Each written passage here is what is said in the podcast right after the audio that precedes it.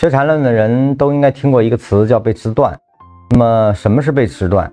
它实际上出处是在教你炒股票的二十七课里啊，首次提出。背驰段在禅师有一个定义，就是说某级别的某类型走势如果构成了背驰啊或者盘整背驰，就把这一段走势类型称为某级别的背驰段啊。什么意思呢？这段话如果我们结合前后文。他想描述的是这么个事儿啊，我给大家画一下。当一个走势运动产生了中枢啊，产生了进入和离开之后，这一段啊，它称之为大 A 啊、B 和 C 啊。那么 C 如果跟 A 形成了背驰关系，就是用 MC 来判断的话，那么这个 C 就称为背驰段。那么背驰段的概念提出，就意味着这个走势可以终结了。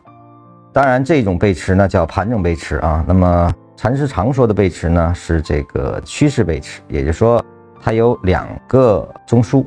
那么在它后期的这个定义里呢，它把这个前面的进入段称为 A，后面呢这是大 A，而后 B，这是大 B，而后 C。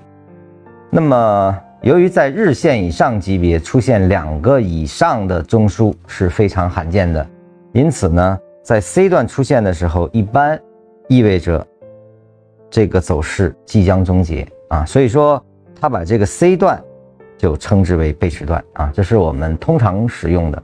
所谓的背驰段，就是意味着你要观察它可以随时终结了。那么向下进入背驰段，我们更需要判断的是它。怎么结束？结束完了之后，意味着是买入，啊，也就是说第一类买点的产生。那么在一个上行中，背驰段一旦成立，它就意味着一类卖点的产生啊。所以说背驰段更多的是让我们关注的重心，观察的是你需要进入或者退出了。